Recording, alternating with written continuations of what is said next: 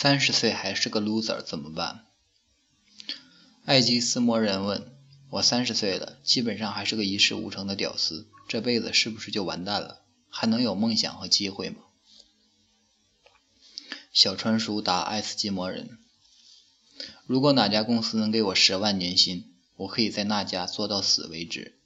我说这句话的时候，我是一个广告公司的小职员，月薪五千。这数字在我过去的工作履历里比任何一个公司开的都高，甚至它在我的人生里都具有了划时代的意义。那是二零零八年，那一年我二十九岁，虚岁三十岁。古语说三十而立，这句话让很多男生都把三十岁当做成当成一个蜕变的仪式，仿佛到了那个岁数，自己就真的能进化了一样。二零零八年那年我毕业整整五年，五年对于别人来说是一个成熟的过程。而五年对于我来说，却是一个一直迷茫纠结的过程。我找不到自己的位置，我不知道我可以做什么，什么才是我的擅长。在这个城市，我看不到希望和未来。我甚至一度害怕，怕再过一个五年，我依旧还只是一个月薪五千的月薪五千的穷光蛋。人生最纠结的事情，不是你甘于平淡，而是你明明不希望平凡，却不知道未来应该怎么办。这种迷茫就好像在浓的看不见前方的大雾里穿行，磕磕绊绊。你想一直向前走，却又怀疑其实自己一直都是在原地打转。我不知道今天的你如何看待年薪十万这个价码，因为随着通货膨胀和人见识的增多，你会对数字越来越不越不敏感。年薪十万在我当年的概念里是月薪八千多，八千多的工资等于当时公司里的高级经理或者副总监。我当时就想，那个职位也许是我要努力拼搏很久才有机会去碰触的吧。二零零九年，因为金融危机导致公司效益下滑，好几个大客户都压缩了广告运营预算，很多小客户则直接取消了广告业务。作为服务商的我们，直接面临的问题就是裁员。我很不幸，没有我很幸运没有被裁掉，但是原本的部门人员解散，我被调去了公关部。那一年，我三十岁。一切都需要重新开始。我从来没有接触过公关行业，我不懂任何公关术语和流程。我在活动现场就像个傻子，不知道自己应该干嘛，像个等待指令的木偶。任何人，无论什么年纪，都可以随便使唤我。我在现场找不到自己可以发挥价值的地方。部门同事把所有现场执行、看场子的活都交给了我。我全年没有休息日，因为很多客户活动都是要在周六、周日、节假日以及晚上完成的。那一年多的时间里，我的手机二十四小时开机，每次接电话，无论任何情况，都可以保证用一声足够元气、阳光般的阳光般的问候。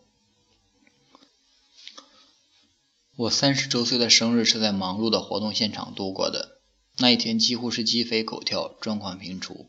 先是室外的小型音乐会，附近居民的孩，附近居民带着孩子，看到有活动就过来蹭吃蹭喝。之后是一个熊孩子非要钻过警戒带去喷去喷泉池玩耍，最后掉到水池里。然后熊孩子的家长就冲出来不依不挠索要赔偿。最后好不容易处理好了突发状况，室内开始的青花瓷堂青花瓷赏鉴活动又状况频出。两个家长因为孩子互相争抢白瓷胚而大闹，大人之间发生了口角，其中一个还差点撞烂了前来展示的珍贵的展品。晚上十点半彻底收工之后，我打车回家看了看手机，才发现原原来今天是自己的生日。我在小区门口楼下小吃摊点了一碗青菜面，要求老阿姨帮我加一个荷包蛋。我对自己说：“你看，过了今天你就真的彻底三十周岁了。这些年你忙忙叨叨，到底为了什么呢？”你总觉得人生看不到希望，就好像溺水一般挣扎，然后到了今天，这就是你想要的结果吗？你并不知道未来还要走多远，你也从来不敢去奢望自己这辈子还可以赚多少工资。那么人生也好，活着也好，这意义到底是什么？你一直都希望可以做自己，可你真的知道自己要什么吗？你真，你觉得？你每走的每一步都身不由己，都小心翼翼，无比害怕。你以为你会被这个汹涌的洪流冲走，可是你看，事实证明，你到哪儿都能扎根活下来。如果说这毕业的六年里，生活从来没有给予过你任何机会和道路的话，那么至少它教会了你一套活下去的本事。它会让你在困，它让你在困境面前变得极度谦卑，它让你明白生活的辛苦、不如意，以及任何时候都不要忘记付出。或许你可能注定是就是一枚杂草，在这个高楼林立的大城市里，永远没有出头的那一天。三十岁是人生的一个分水岭，你不能再任性，再轻言放弃。这就是你的人生，你总要学着坚强，学着坦白，学着面对。那天，路边摊的灯光昏黄，吃饭的只有我一个。老阿姨已经在收收拾东西，准备收摊。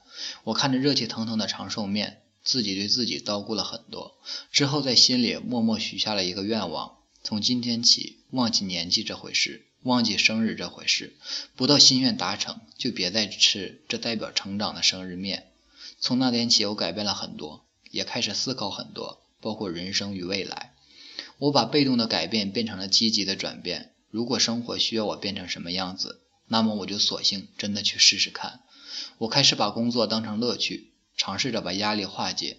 我开始在备场前不再那么精神紧张，至少从咖啡师到礼仪，我都可以从容的打个招呼，开个小玩笑。客户开始对我觉得放心，来宾能够在这里尽兴，活动能够圆满成功，那是我最想看到的。我开始没那么多时间陷入负面情绪。开始懂得自我调节，我开始不再去刻意区分自己的周岁、虚岁，统一把虚岁当做了真实年纪，只因为听人说虚岁是算上了你在妈妈肚子里那一年，那是宝贵而伟大的一年，我们应该尊重它，并且认可它的存在。三十四岁那一年，几个朋友帮庆祝生日，我这才发现。原来不知不觉当中，我早已实现了当初的心愿。原来以为很难跨越的年薪十万，其实不过只是个小小的山丘。只要你一直在行走，你就会看到更多更美的风景。所有的弯路和目标都有它存在的意义。没有过去的那些坎坷，就不会有今天的可以化坎坷为平坦的心态与能力。向前走，哪怕你看不到光亮，哪怕你不知道方向。